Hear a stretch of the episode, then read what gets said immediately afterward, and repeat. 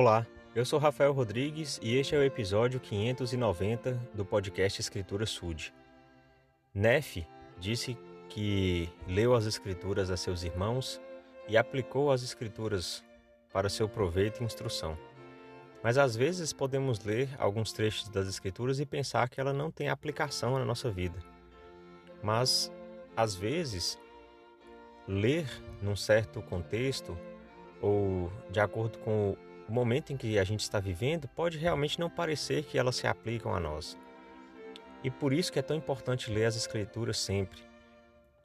A gente pode passar a vida toda lendo as Escrituras e em alguns momentos, alguns versículos, capítulos, histórias, parábolas, enfim, vão ser é, específicos para nós, como se fossem escritas para aquele momento em que estamos vivendo e tem momentos da vida em que a gente simplesmente vai passar como uma parte da, da história, como uma conversa entre personagens das escrituras que não tem um, um significado prático.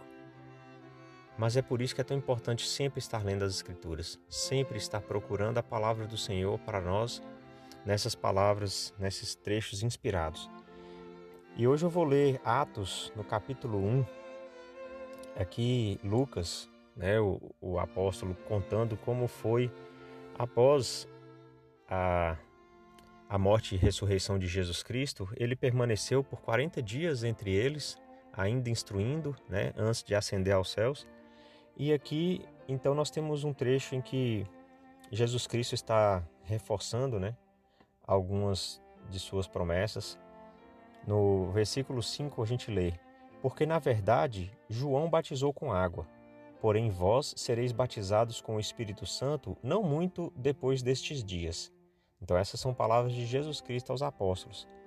Aqueles, pois, que se haviam reunido, perguntaram-lhe, dizendo: Senhor, restaurarás tu neste tempo o reino a Israel?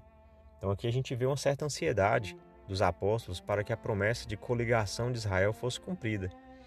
E então vem a resposta de Jesus Cristo: não vos pertence saber os tempos ou as estações que o Pai estabeleceu por sua própria autoridade. Mas recebereis o poder do Espírito Santo, que há de vir sobre vós, e ser-me-eis testemunhas tanto em Jerusalém como em toda a Judéia e Samaria e até os confins da terra. Então aqui nós temos um mandamento de Jesus Cristo, né? E é nesse momento que eu penso como pode se aplicar a nós. Ele falou aos apóstolos para que fossem testemunhas deles naquelas terras, mas em todos os lugares também. E nós não somos diferentes. Devemos servir de testemunhas de Jesus Cristo em todos os lugares. Para isso, precisamos conhecer Sua palavra, aprender por meio do Espírito e ter desejo. Né? Doutrina e Convênios fala que aquele que tem desejo de servir é chamado ao trabalho. Então, que nós possamos ter o desejo de servir a Deus, pregando o Evangelho de Jesus Cristo e sendo testemunhas deles, dele em todos os lugares. Eu sei que as Escrituras elas têm muitas coisas que podem ser aplicadas à nossa vida para nos tornar pessoas melhores, para ajudar na obra do Senhor aqui, para nos é, mostrar ao Senhor merecedores, dignos de um dia voltar a viver com Ele. Em nome de Jesus Cristo. Amém.